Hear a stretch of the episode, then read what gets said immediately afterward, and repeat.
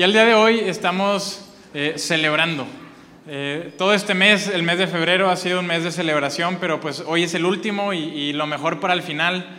Y hoy es el cuarto domingo y el último domingo de este mes y estamos celebrando 10 años de aliento. 10 años de hacer iglesia y, y creo que eso merece ser celebrado. Precisamente has venido el día de hoy al domingo número 522 de aliento. Y, traigo ese dato súper presente porque hace varios meses, en el domingo número 500, me tocó participar, pero de los nervios, y yo iba a decir, hoy es el domingo 500, vamos a celebrarlo, y se me olvidó decirlo, ¿verdad? Por los nervios se me pasó decirlo, pero hoy es el domingo 522. No es un número tan bonito tal vez, pero son 10 años de hacer aliento. Recuerdo hace eh, unos 12 años cuando eh, estábamos teniendo una cena, eh, mi, mi, papá, mi mamá, mi hermano Mauricio y yo, y en esa ocasión me acuerdo cuando mi papá nos abrió, nos abrió y nos compartió por primera vez que Dios estaba poniendo en su corazón el abrir una iglesia.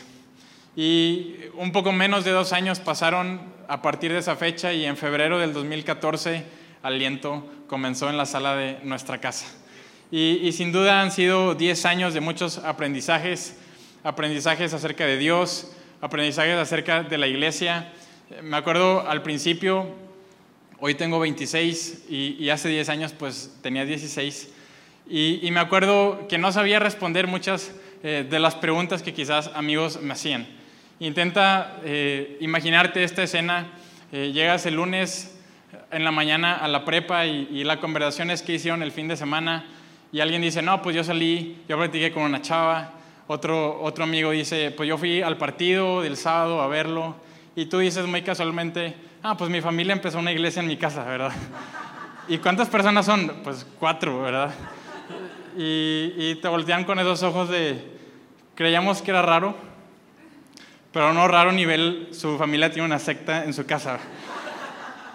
Y muchas veces no sabes eh, responder. Eh, seguro es una iglesia, pero, eh, pero gracias a Dios hemos crecido, gracias a Dios ha caminado el tiempo y, y ya sabemos que es una iglesia, ¿verdad? Ya 10 años de experiencia, ya podemos responder un poquito más eh, concisamente.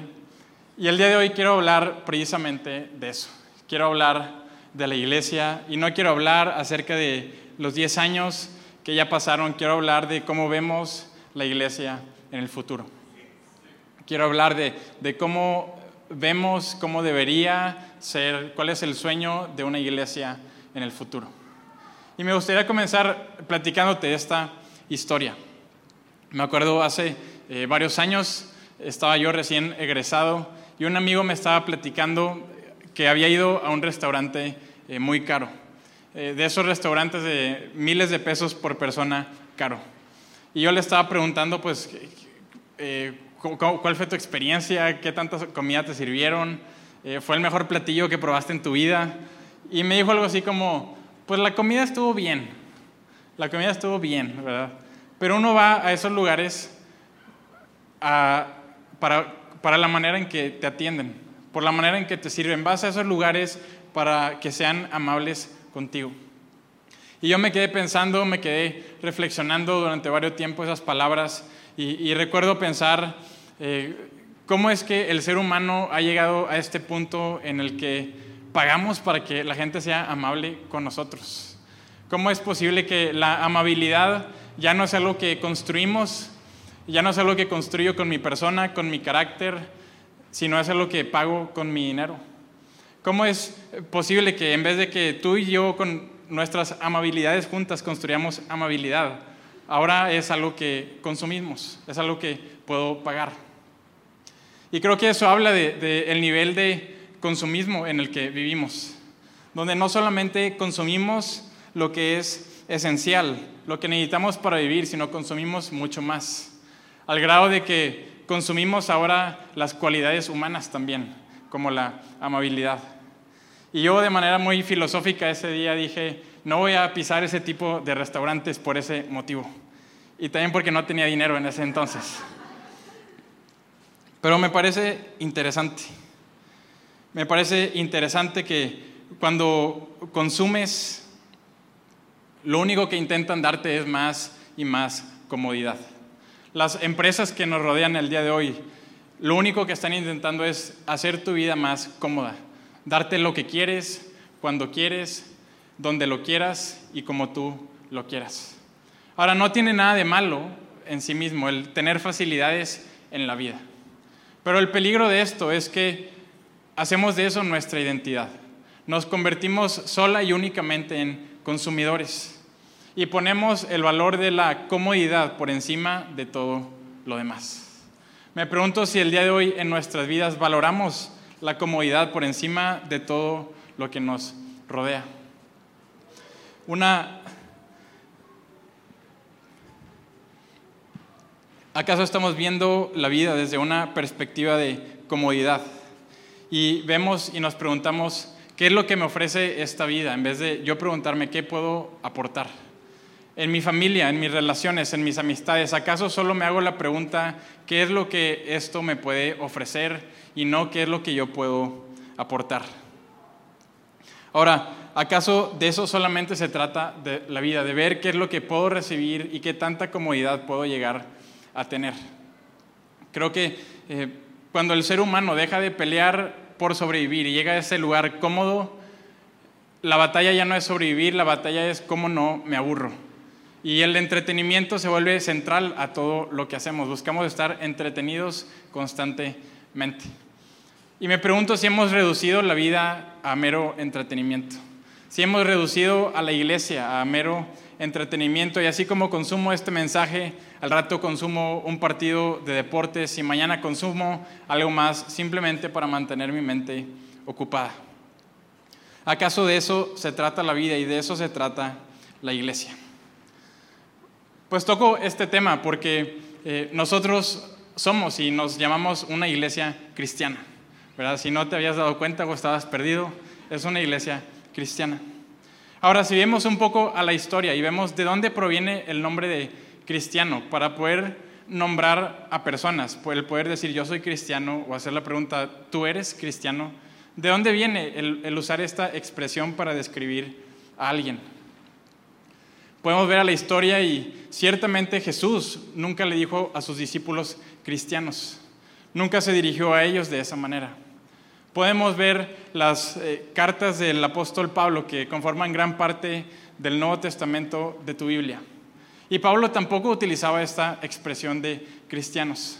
Pablo utilizaba la expresión somos hermanos, hermanos en la fe, o utilizaba esta expresión para describir a los seguidores de Jesús como los del camino haciendo referencia a esta frase de Jesús, yo soy el camino, la verdad y la vida. Ustedes son los del camino.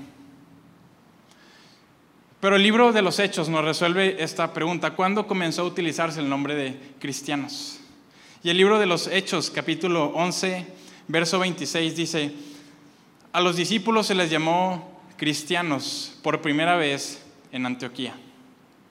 Y lo que quiero resaltar de este pasaje es que el nombre de cristianos no fue autoimpuesto por la iglesia, no fue autoimpuesto por las personas que seguían a Jesús. No es como que ellos se juntaron un día y pusieron un letrero que decía reunión de cristianos.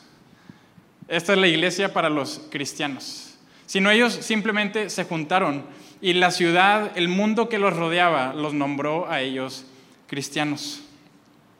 Un día el mundo conoció la historia de Jesús. Conoció a ese carpintero que inició un movimiento en Galilea. Pero este hombre era un hombre distinto. Este hombre lideró multitudes, pero no buscaba la fama. Buscó no solamente a los ricos y a la gente con influencia, visitó a los, a los olvidados. Vio a los que nadie quería ver y puso su mano sobre los que nadie quería tocar. Tenía una enorme influencia, pero no manipuló ni abusó de las personas. No la usó para acumular riquezas ni mujeres. Este era un hombre que no tenía dónde recostar su cabeza y no tomó mujer para sí mismo. Este era un hombre distinto. Era un hombre que dio muchas instrucciones, pero sus mandamientos se resumen en una palabra, en amor. Amarás al Señor tu Dios con todo tu corazón y amarás a tu prójimo como a ti mismo. Este hombre enseñó que es mejor dar que recibir. Este hombre compartió sobre negarte, tomar tu cruz y morir a, ti mismo. este fue un hombre que sirvió al mundo. Y el mundo un día conoció la historia de este hombre. Y al ver a la iglesia, dijeron, como que ustedes se parecen a ese tal Cristo Jesús. Vamos a apodarlos y vamos a llamarles cristianos, porque se parecen al de esa historia. Como que eso de los del camino está muy largo, mejor llamémoslos cristianos. Y primeramente inició como una burla para los cristianos. ¿Quién quiere amar a sus enemigos? Eso es para los débiles. ¿Quién quiere negar los placeres de esta carne? Eso, ¿quién lo haría? ¿Quién escogería tener una vida de ayuno, una vida de abstinencia, una vida de dominio propio? Pues los cristianos. Y a mucha burla y a mucho sacrificio, pero a mucha honra, la iglesia se ganó el nombre de cristiano. Se parecen a ese tal Cristo Jesús. Me parece fascinante esta escena en la que Jesús envía al mundo a la iglesia. La iglesia sirve al mundo y es el mundo quien llama a la iglesia cristianos. Es el mundo quien confirma la identidad de la iglesia como cristianos. Hoy la pregunta a la que quiero llegar es que si el mundo nos voltea a ver a ti y a mí, ¿qué nombre nos pondría? ¿Cómo nos llamarían? Un día la iglesia sirvió al mundo y el mundo la llamó cristianos. Pero el día de hoy, si la gente de allá afuera nos voltea a ver a nosotros, a nuestras vidas y a nuestra familia, ¿qué nombre nos pondrían? Vemos una iglesia que sirve con pasión porque seguimos los pasos de nuestro Maestro. Queremos en una iglesia que se ha levantado y se seguirá levantando sirviendo con pasión. No solamente para atendernos nosotros, sino una iglesia que sirve al mundo. Y así como estos 10 años nos hemos mantenido por la misericordia de Dios y por el sacrificio y el esfuerzo de todos los voluntarios. De esa manera seguiremos, porque vemos una iglesia que sirve con pasión. Vemos también una iglesia que es una familia, una iglesia que es una familia. Y el ser parte de una familia tiene que ver con identidad. Te identificas con la familia. Ahora, distintos tipos de personas buscan y encuentran su identidad de distintas maneras. Por ejemplo, una persona que se hace llamar materialista, que cree que solo lo material existe, no existe lo espiritual, no existe Dios, tú no tienes un alma o un espíritu, tú simplemente eres eh, tu cuerpo, no tienes voluntad, tus decisiones son resultado de los químicos de tu cerebro operando. Esta persona busca la identidad, busca responder la pregunta, ¿qué es el hombre? a través de las ciencias. Por ejemplo, a través de la biología. ¿Qué es el hombre? El hombre es un animal altamente evolucionado que está diseñado para preservar y multiplicar su especie. Me lo aprendí eso. Ese es el hombre. Quizás podemos ver eh, la historia y evidencia empírica, pues el hombre es el que tiene tendencias hacia este tipo de conductas. E intentamos resolver la identidad de qué es el hombre. Pero las escrituras nos dan una perspectiva totalmente distinta a esta, eh, a esta manera de verlo. Porque la escritura no intenta resolver la pregunta ¿qué es el hombre? La escritura intenta resolver la pregunta ¿quién es el hombre? Porque más allá de tu cuerpo, la escritura ve una persona.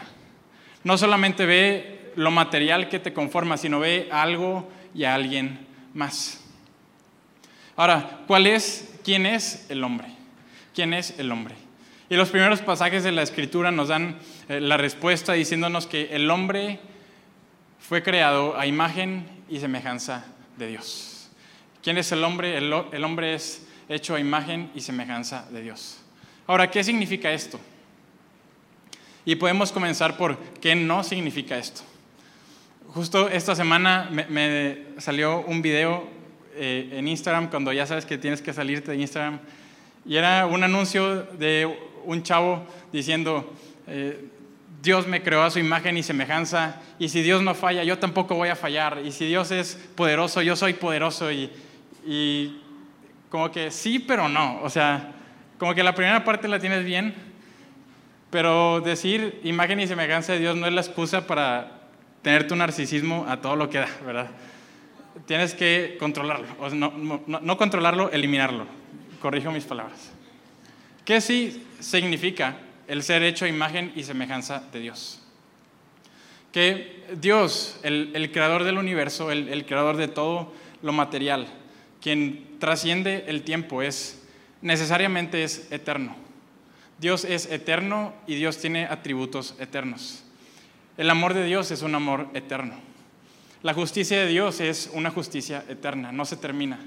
La misericordia de Dios es una misericordia eterna. Y a nosotros nos ha hecho en este universo limitado, tú y yo somos de carne y hueso, somos limitados, y Él nos ha compartido esos atributos de una manera limitada. Y el atributo más importante que Dios nos ha compartido para fines de esta conversación es el atributo de la personalidad. Dios nos compartió su atributo de la personalidad. Dios es una persona.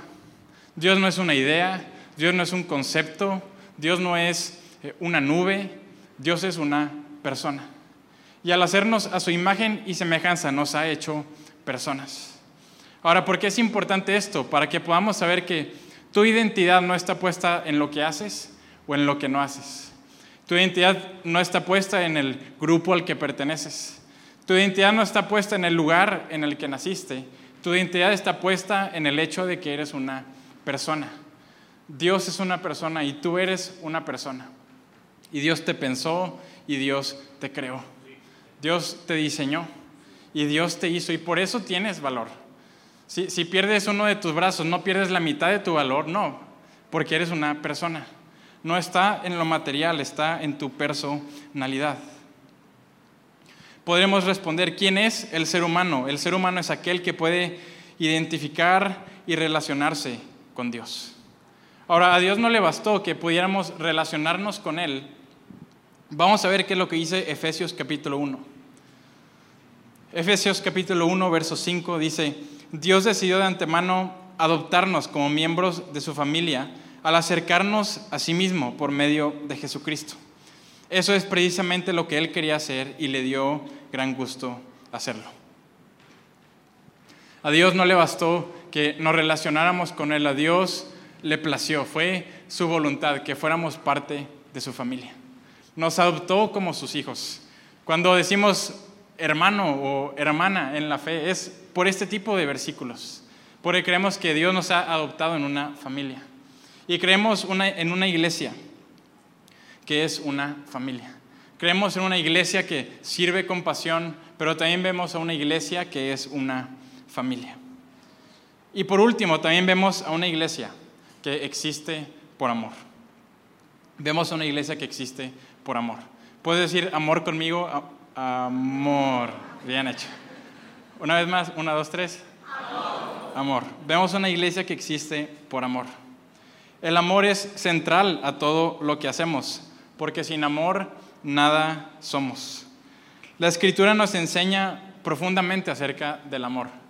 Y no bastaría el día de hoy para mencionar todos los versos y todos los pasajes que nos hablan acerca del amor. Pero el día de hoy quiero que hablemos de Primera de Corintios, capítulo 13. Versículo 1 y 4 dice lo siguiente. Si hablo en lenguas humanas y angelicales, pero no tengo amor, no soy más que un metal que resuena o un platillo que hace ruido. Si tengo el don de profecía y entiendo todos los misterios, si poseo todo conocimiento, si tengo una fe que logra trasladar montañas, pero me falta amor, no soy nada. Si reparto entre los pobres todo lo que poseo, si entrego mi cuerpo para tener de qué presumir, pero no tengo amor, nada gano con eso. Y estos versos nos están hablando acerca de la importancia del amor. Que podemos tener muchas cosas, pero si no tenemos amor, de nada sirven. Si hablo en lenguas, no importa lo que digas si no tienes amor. Si poseo todo conocimiento, no importa lo que sabes si no tienes amor si tengo una fe que logra trasladar montañas. Hay quienes creen que el venir a la iglesia y ser cristiano solo se trata de creer las cosas correctas, tener las creencias correctas. Pero este verso claramente nos dice, puedes tener las creencias correctas, pero si no tienes amor, de nada sirve. Si reparto todo lo que poseo, no importa lo que des si no tienes amor. Si tengo algo de qué presumir, no importan tus logros si no tienes amor. Si no hay amor en nuestra vida, no importa lo que digas, lo que sabes, lo que crees, lo que des o tus logros. Porque sin amor no son nada. Y el amor se nos presenta como esta llave secreta que le da sentido a todo lo que podemos hacer. Lo que hacemos, lo que sabemos, lo que queremos, toma relevancia cuando hay amor. Entonces creo que vale la pena hacernos la pregunta, ¿qué es ese amor? ¿A qué se refiere cuando nos dice que es necesario tener amor? Y la Biblia nos habla, y vamos a ver rápidamente cuatro puntos de qué es el amor. La Biblia nos dice que el amor es un mandamiento. Todas las personas deben de amar. En Juan capítulo 13 dice, amarás al Señor tu Dios y amarás al prójimo como a ti mismo. Es un mandamiento. Pero el amor también es una decisión. Tú puedes decidir amar o puedes decidir no amar. Eso lo encontramos en 1 Corintios 14. El amor puede producir sentimientos, pero el amor no es un sentimiento, el amor es una decisión. Número tres, el amor es una conducta. Es algo que ponemos en práctica, es algo que accionamos. En las palabras de Jesús en 1 de Juan capítulo 3 dice, no amemos de palabra ni de lengua, sino de hecho y en verdad. El amor no solo es algo teórico, es algo que ponemos en práctica. Y finalmente el amor es algo que crece y se perfecciona.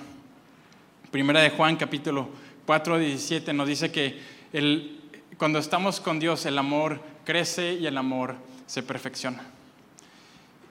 Y cuando cumplimos el mandamiento de amar, cuando tomamos la decisión, cuando lo ponemos en la práctica y cuando el amor crece y se perfecciona, es que entonces nuestras acciones cobran sentido. Entonces lo que sabemos, lo que decimos, lo que damos, empiezan a cobrar sentido. Pero hoy quiero enfocarme en las palabras que leímos de, de Pablo, porque no dice que no solamente nos sirven, sino Pablo va a un extremo y Pablo dice, si me falta amor, no soy nada. O sea, Pablo no solamente dice que lo que hace no va a servir, él dice, yo no soy nada, amenaza su misma existencia. Si no tengo amor, yo no puedo existir. Pablo era un poco romántico, era un poco poético, como aquí somos un poco poéticos también. Pablo dice, sin amor, yo no soy nada. Pablo eleva el amor casi diciendo, el amor es lo que sustenta mi existencia. ¿Qué es este amor? ¿Cuál es este amor del que Pablo nos está hablando? Y podemos comenzar con una eh, pequeña definición, con una definición de qué es el amor. Y podríamos decir que el amor es la capacidad de al mismo tiempo tener unidad y tener multiplicidad. Ahí va otra vez. El amor es la capacidad de tener al mismo tiempo unidad y multiplicidad. Con un ejemplo creo que se puede entender mucho más fácil. Una familia necesita amor. Una familia necesita amor para que haya unidad y sea una familia. Pero la familia también necesita multiplicidad. Necesita que no sea una dictadura donde las personas pierden su individualidad. Necesitas eh, unidad para que sean uno solo, pero necesitas multiplicidad para que no pierdas tu, identidad. Puedas seguir teniendo voz, voto, eh, opiniones, personalidad, y no, no se conviertan en uno solo. Lo interesante es que eh, este concepto de amor de unidad y multiplicidad no está solamente en las personas, no está solamente en las relaciones. Lo encontramos, de hecho, en todo lo que nos rodea. En todo lo que nos rodea. Por ejemplo, una mesa. Una mesa tiene unidad porque es una mesa, pero una mesa también tiene multiplicidad porque tiene cuatro patas y porque tiene tornillos y porque son varias partes. Tiene unidad, es una mesa, pero tiene multiplicidad. Podemos ver que suma en su unidad. La mesa es parte del comedor, y el comedor es parte de mi casa y mi casa es parte de la cuadra en la que vivo y la cuadra es parte de mi colonia y la colonia es parte eh, del sector o del municipio y, y se va escalando como en una unidad. Y al mismo tiempo podemos descomponerlo en sus partes. Pues la mesa tiene cuatro patas, tiene pintura, la pintura tiene químicos, los distintos químicos tienen componentes de no sé qué, y podemos ir fragmentando más y más. Pero hay unidad y multiplicidad presente. Vemos, no vemos eh, mil partes flotando, vemos un carro. Tenemos la capacidad de ver un carro. Y como que esto parece obvio, pero no tan obvio. ¿Cómo, es posible que todos vemos lo mismo? ¿Cómo es posible que, podemos navegar a través de la unidad y multiplicidad que nos rodea? Ahora, creo que esta respuesta la podemos encontrar. Y si recordamos la definición de amor, amor es la capacidad de que haya unidad y multiplicidad al mismo tiempo. La capacidad de que haya unidad y multiplicidad. Y cuando volteamos a ver a Dios, el creador de todas las cosas, ¿qué es lo que encontramos? Encontramos unidad y multiplicidad. Encontramos un Dios que es uno, pero también un Dios que es tres en uno. Un Dios que es Dios, Dios es un Dios, pero Dios es Dios Padre, Dios Hijo y Dios Espíritu Santo. Ahora, si amor es la capacidad de tener unidad y multiplicidad, decimos que Dios es amor, no de una manera sentimental, sino porque precisamente Dios es unidad y multiplicidad como el amor que se necesita en una familia. Dios es el perfecto balance de la unidad y de la multiplicidad. Dios nos está enseñando un patrón de cómo funciona todo a nuestro alrededor. Todo puede unirse, pero todo puede fragmentarse. Y creo que aquí cobran un poco de sentido las palabras de Pablo. El, el amor es la fuerza que me sostiene. Sin amor no soy nada, porque el amor es la fuerza que crea unidad y al mismo tiempo mantiene multiplicidad. Pablo dice, sin amor no soy nada y podemos conocer el amor como la fuerza que sostiene el universo. Ahora, la historia de la Biblia nos habla acerca del amor y cómo el amor es lo que une todas las cosas, así como puede unir a tu familia. Pero también nos platica la historia de Jesús. Y la historia de Jesús es una historia de sacrificio. Ahora, para que haya unidad en cualquier eh, lugar o en cualquier parte es necesario el sacrificio. Para que una canción sea una canción, la guitarra tiene que sacrificar su tiempo para que otros instrumentos también toquen. Si quieres que tu familia sea una familia, pues las partes tienen que sacrificar para construir un hogar y que no sea la dictadura de una sola persona. Es necesario el sacrificio para que haya unidad. Ahora, es fácil hacer sacrificios de otras personas. Es fácil sacrificar a otros. Es fácil que en tu familia, para que haya unidad, escogen a la oveja negra. Y él va a ser el chivo, el chivo expiatorio que vamos a sacrificar. Y podemos encontrar paz y unidad sabiendo que Él es el culpable de absolutamente todos los males que nos suceden. Y lo sacrificamos. Pero la historia de Jesús es una historia de un sacrificio distinto porque es una historia de autosacrificio. Jesús viene y nos enseña cómo es el sacrificio de uno mismo que crea una verdadera unidad. Es el sacrificio de uno mismo que uno puede intentar unir a un grupo de personas tan diferentes. ¿Cómo es posible que en una familia con tantos pensamientos diferentes haya unidad? Es por el sacrificio propio. Y Jesús nos enseña a amar de esta manera. Jesús llega y nos enseña el concepto del sacrificio propio. Y cuando quitas el amor, cuando deja de ser el amor lo que une a la familia, las cosas comienzan a torcerse. Las cosas empiezan a caer en una espiral hacia abajo. Cuando quitas el amor es imposible que haya unidad en la familia y es imposible que haya iglesia y es imposible que haya cualquier cosa porque necesitas que las cosas estén unidas, que haya unidad y multiplicidad al mismo tiempo. Vemos una iglesia que existe por amor, porque esa es la única manera en que nuestra realidad puede existir sin que se destruya. Todo es unidad y multiplicidad y todo necesita amor para ser un todo coherente. Jesús llega y se sacrifica en amor para ser ese amor que une, nos une a nosotros y une aún toda la realidad. Ahí tienes esos pasajes que dice, todo fue hecho por Él y para Él y por, medio de Él todo forma un solo coherente, por medio del sacrificio de Jesús. Él no unió a una familia de cuatro, Él no unió a una iglesia de cien, Él viene a unir todo el universo. Y sé que es algo como súper fumado que está hablando este vato. Ya sáquenlo. Pero lo que quiero que nos quedemos es el amor como la fuerza que trae unidad. La fuerza que trae una verdadera unidad. Ahora, ¿cómo podemos ver esto muy práctico? Quiero poner un ejemplo. Tú y yo podemos pensar cuáles son los cuerpos de agua más poderosos en la Tierra.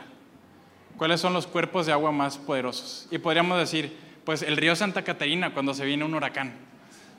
Es lo más poderoso. Alguien más internacional diría, pues son las cataratas de Niágara, ¿verdad? Esa cantidad de agua cayendo y sin dejar de caer segundo a segundo. Alguien más podría decir, pues son los ríos rápidos en tal jungla o en X selva. Pero sabes, el, el cuerpo de agua más poderoso es el océano. Son los océanos. Pueden causar la mayor cantidad de destrucción, pero también albergan la mayor cantidad de vida son los cuerpos más poderosos. Y la razón por la cual los océanos son los más poderosos es porque están debajo de todas las demás fuentes de agua. Y el océano al estar debajo de ellas, todas las fuentes pueden caer sobre de ellos. Y de la misma manera, de manera humilde, en humildad, Dios fue a lo más bajo para que agua para que personas de todo el mundo podamos caer sobre él. Independientemente de dónde estamos parados, podemos descansar en su presencia, porque Él fue a lo más bajo, porque Él fue a lo más bajo. Él, de ser Dios, se hizo hombre por medio de Jesús y vivió en pobreza, fue traicionado, azotado, burlado, desnudado y crucificado fue a lo más bajo de la experiencia humana, para que podamos encontrarnos allí con Él. Y en amor se sacrificó, y en amor nos une, y en amor nos levantaremos otros 10 años.